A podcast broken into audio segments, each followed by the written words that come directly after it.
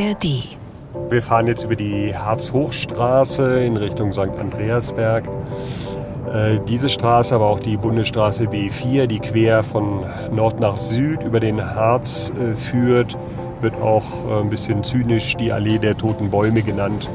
Das ist Michael Rudolph. Er ist Förster und arbeitet im Harz, genauer gesagt bei den niedersächsischen Landesforsten. Sein Problem, in den letzten Jahren sind große Teile des Waldes gestorben. Die Hitze, dann auch noch der Borkenkäfer, das war vor allem für Fichtenwälder zu viel. Wir brauchen aber lebendige und vor allem widerstandsfähige Wälder, weil Holz auch ein wichtiger Rohstoff für die Wirtschaft ist. Darum geht es hier heute bei 10 Minuten Wirtschaft, eurem Wirtschaftsupdate in der ARD Audiothek und überall, wo ihr gerne Podcasts hört. Immer montags bis freitags neu und wenn ihr diese Folge gehört habt, dann wisst ihr in gut 10 Minuten, wie versucht wird, den Wald fit zu machen für den Klimawandel, damit sich so ein großes Waldsterben hoffentlich nicht wiederholt. Mein Name ist Nils Walker. Schön, dass ihr dabei seid. Über die Aufforstung des Waldes spreche ich jetzt mit Arne Schulz aus der NDR Wirtschaftsredaktion. Er betreut nämlich unseren Schwesterpodcast Mission Klima Lösungen für die Krise. Hallo Arne. Hi Nils. Arne, die deutschen Wälder sollen widerstandsfähiger gemacht werden gegen den Klimawandel. Das ergibt Sinn, aber ich habe irgendwie so das Gefühl, umsonst wird das Ganze nicht sein. Also was kostet es denn, so einen Wald ja äh, umzubauen oder umzurüsten? Also der Verband der Waldeigentümer, AGDW, der hat im Sommer so eine Schätzung rausgegeben dazu. Ungefähr 25 Prozent des Waldes in Deutschland müsse dringend umgebaut werden, sagen die. Kosten in den nächsten Jahrzehnten 15 bis 45 Milliarden Euro, also richtig teuer. Alter. Mhm. Und es gibt zwar schon große Unsicherheiten bei diesen Zahlen. Also darauf würde ich mich jetzt nicht ganz genau festlegen, aber teuer, das kann man sagen, wird es auf jeden Fall. Das siehst du auch allein schon an den Landesforsten in Niedersachsen. Ähm, da haben wir am Anfang auch äh, diesen Ton schon gehört. Die geben im Moment mehr als 20 Millionen Euro für den Waldumbau aus, jedes Jahr. Das ist jede Menge Geld. Aber was heißt denn das eigentlich konkret, ein Wald umbauen? Also müssen die das alte rausreißen und was Neues einpflanzen oder wie geht sowas? Nee, die Sache ist ja eigentlich, dass der Wald eh schon zu so großen Teilen kaputt gegangen ist in den vergangenen Dürrejahren. Mhm. Und jetzt würde man den ja wieder aufforsten und das lässt man aber jetzt nicht einfach den Wald äh, natürlich erledigen, sondern man sagt, wenn da jetzt überall nur Fichtenbäume zum Beispiel stehen im Harz und wir würden das jetzt einfach so lassen, wie es ist, dann mhm. würden da natürlich sozusagen immer weiter nur neue Fichten wachsen. Ja. Und die gehen dann wieder kaputt ah. und das wollen wir sozusagen nicht. Mhm. Und deswegen machen wir es anders, sondern wir pflanzen stattdessen ganz viele unterschiedliche Baumarten dahin, übrigens in mühsamer Handarbeit.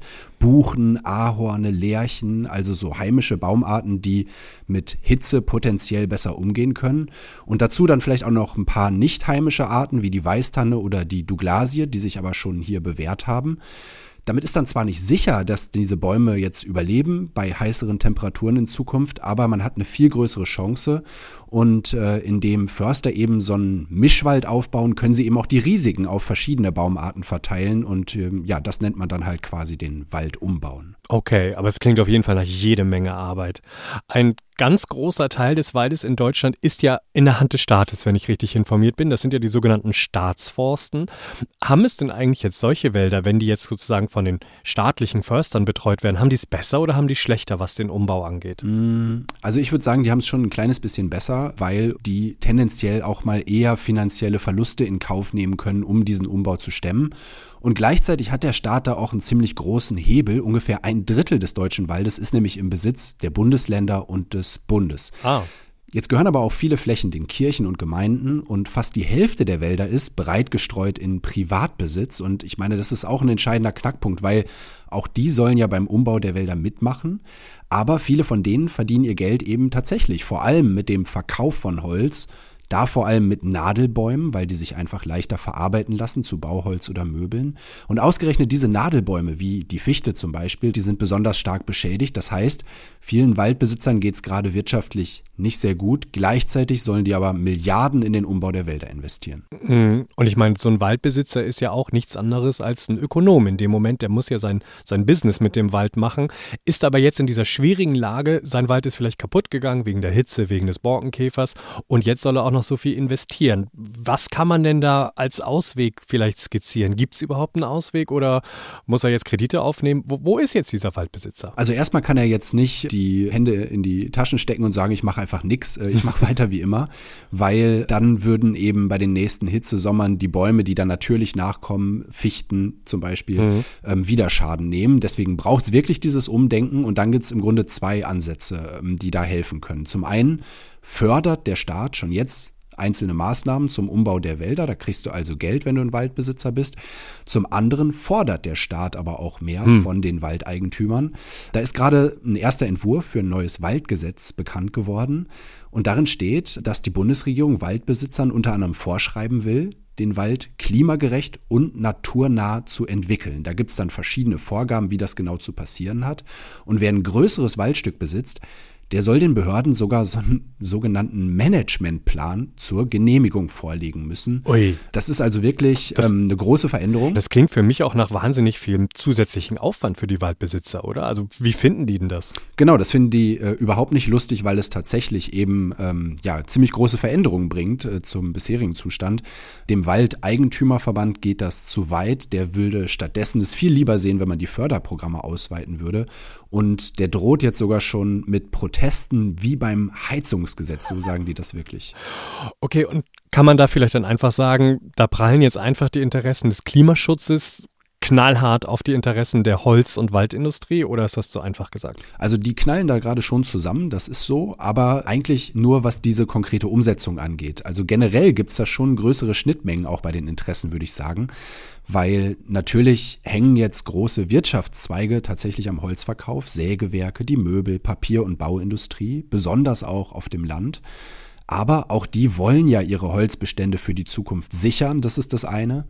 Und ähm, das andere ist, dass Bäume fällen ja auch nicht immer gleich schlecht fürs Klima ist. Also nehmen wir die Bauwirtschaft. Jedes fünfte genehmigte Wohnhaus in Deutschland ist inzwischen aus Holz. Und äh, manche Klimaexperten und übrigens auch die Bundesregierung wollen diese Quote gerne weiter erhöhen, wollen also noch mehr Bäume fällen, mhm. weil der Kohlenstoff aus dem Holz in Häusern über Jahrzehnte gebunden wird und weil gleichzeitig dadurch ja klimaschädlichere Baustoffe wie Beton oder Stahl dann eingespart werden können. Also das heißt, im Grunde mit dem Holz kann man die CO2-Bilanz der Bauindustrie, die wirklich desaströs ist im Moment, ein ganzes Stück weit verbessern. Und, ähm, weil mein Haus dann sozusagen ein CO2-Speicher ist, ne? Genau, weil dein Haus dann sozusagen CO2-Speicher ist für die nächsten Jahrzehnte und im Wald können dann ja junge neue Bäume nachwachsen, die dann eben auch wieder neuen Kohlenstoff binden. Also so kann das auch eine gute Sache sein. Und wenn du dir das alles gleichzeitig anguckst, dann siehst du also, es gibt ganz unterschiedliche Ansprüche an den Wald. Biodiversität, klar, äh, auch mehr CO2 im Wald speichern, gleichzeitig aber eben auch Holz nutzen in der Industrie, im, auf dem Bau und so weiter.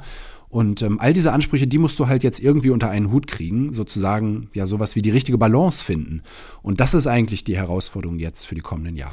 Aber du hast ja eben schon angesprochen, dass zum Beispiel die Waldbesitzer und die Bundesregierung jetzt noch nicht so auf demselben Pfad sind. Ne? Irgendwie die Bundesregierung will neue Vorgaben machen, die Waldbesitzer finden das nicht so toll. Denen geht es ja auch ums Geld.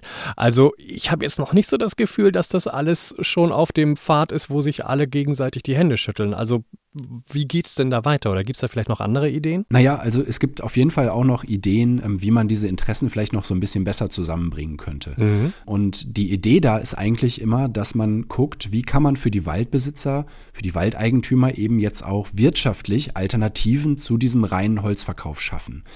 Der wissenschaftliche Beirat für Waldpolitik zum Beispiel, der berät die Bundesregierung, der hat dazu auch so konkrete Vorschläge gemacht und die Forscher sagen, lass uns doch hingehen und erstmal ganz genau messen, wie widerstandsfähig eigentlich jeder einzelne Wald ist, also in Zukunft bei wärmeren Temperaturen und wie viel CO2 der konkret speichert.